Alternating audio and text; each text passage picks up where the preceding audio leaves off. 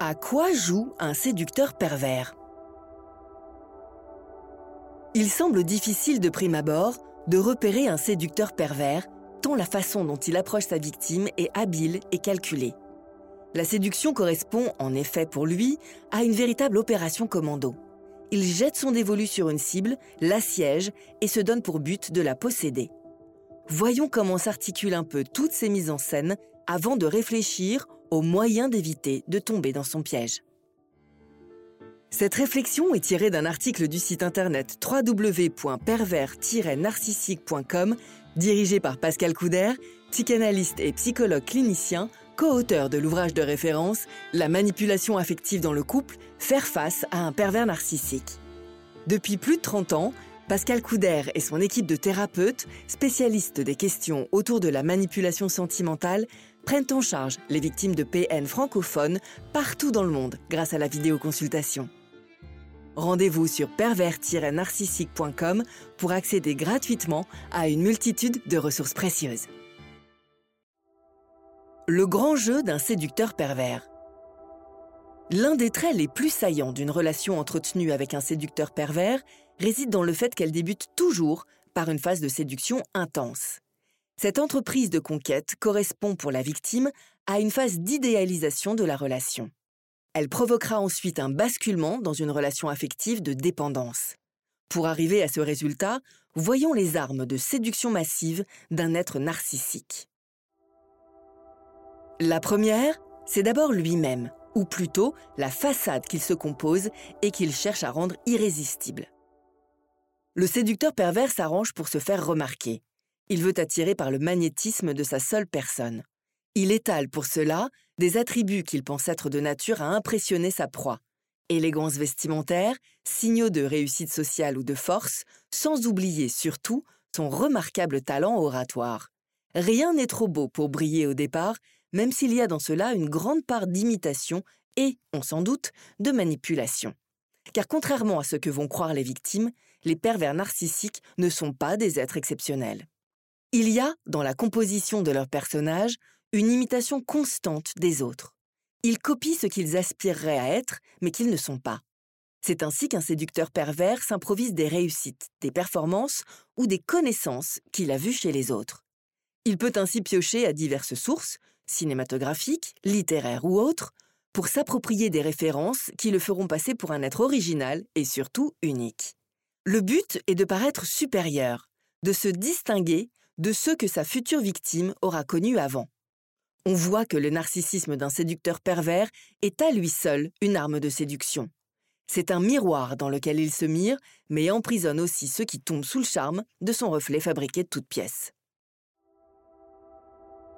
Mais l'entreprise de séduction ne s'arrête pas là. Il faut aussi au manipulateur pervers subjuguer sa proie, l'enchaîner à lui. Pour cela, il exploite ses désirs et ses besoins à elle au départ. Cela peut prendre la forme d'un love bombing avec un bombardement de messages amoureux à tout moment de la journée s'il a détecté un gros besoin de tendresse et d'entourage chez elle. Il prend vite aussi le visage du redresseur de tort dans la vie de la victime, se campant comme le preux chevalier, prêt à tout pour acheter ses souffrances. Pour un temps, il devient le sauveur de l'autre, mais pour un temps seulement.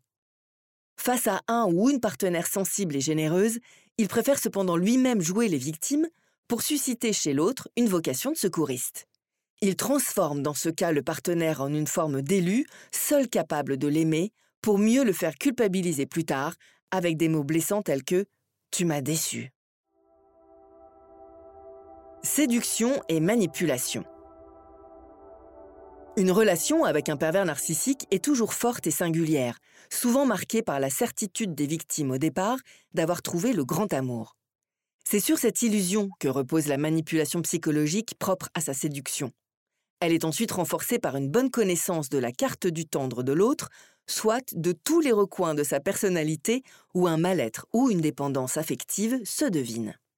Ce sont ces points faibles qui sont, de fait, tout l'enjeu de la séduction massive du pervers car on voit que c'est sur eux qu'il bâtit son emprise. Sa tactique est simple, tout donner au départ pour mieux reprendre peu à peu. Faire de l'autre une idole pour le rabaisser par la suite, ou le faire tomber d'autant plus bas à chaque fois qu'il l'aura encensé au départ. La séduction d'un pervers manipulateur n'est donc pas pour lui une partie de plaisir au départ, mais plutôt un long et patient travail pour exhumer les failles narcissiques de l'autre. Il sonde sa sensibilité et son passé pour savoir où, plus tard, il pourra enfoncer son dard. Cela fait partie des techniques de manipulation qui s'axent autour de la relation fusionnelle dont la victime reste ensuite prisonnière. Car la passion et la fusion amoureuse cachent en réalité des carences dans sa personnalité. Cela la pousse, malgré elle, à tout donner, mettant ainsi son devenir entre les mains de l'autre. Cette importance surdimensionnée qu'elle va accorder à son manipulateur est le droit chemin vers l'esclavage et l'addiction affective. Reconnaître le séducteur pervers. Rares sont ceux qui ne portent pas en eux une blessure narcissique ou quelques zones d'ombre qui ne les porteront pas un jour à succomber à un être narcissique. Nous l'avons vu, bien souvent l'illusion est plus que parfaite. Mieux vaut donc rester humble devant les manipulateurs. Cela n'empêche pas d'apprendre à repérer les caractéristiques d'une séduction perverse, annonçant potentiellement une relation destructrice. On peut se poser plusieurs questions lors de la rencontre. Est-on vulnérable à ce moment-là? A-t-on subi une perte, deuil, emploi, illusion, qui nous rendrait plus désirables pour les personnes malveillantes? Le pervers narcissique repère ses proies à l'avance et ne s'attaque qu'à celles qu'il sent faciles à toucher. Ensuite, il faut se méfier de la perfection et certainement de soi-même. L'homme ou la femme idéale n'existe pas. Donc méfiance vis-à-vis de ceux et celles qui se plient à tous vos désirs.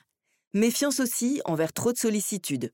Ceux qui s'intéressent de trop près aux problèmes des autres ne sont pas toujours des personnes bien intentionnées, notamment lorsqu'elles cherchent à y coller en permanence. Il est important aussi de savoir suivre son instinct. Les personnes intuitives possèdent toujours une petite voix intérieure qui les avertit quand quelque chose cloche dans une nouvelle rencontre. Elles doivent apprendre à l'écouter et à ne plus la faire taire à plus forte raison lorsqu'elles entament une relation pour combler un manque ou fuir une solitude. Les relations satisfaisantes prospèrent rarement sur le terreau de la souffrance. Pascal Couder, psychanalyste et thérapeute spécialisé dans les manipulateurs, vous aide à ne pas tomber dans le piège d'une relation affective malsaine ou inadaptée. Ne restez pas prisonnier de vos doutes et osez en parler avec un professionnel. Thérapie possible à distance sur Skype. N'hésitez pas à vous faire accompagner par des thérapeutes spécialistes de la question de la perversion narcissique. Rendez-vous sur www.pervers-narcissique.com et trouvez-y de nombreux conseils sur comment gérer la séparation, comment gérer l'après, la reconstruction, et vous pourrez également rentrer en contact avec un membre de l'équipe. Ne restez pas seul. Merci d'avoir écouté ce podcast.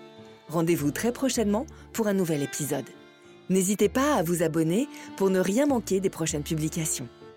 À très bientôt.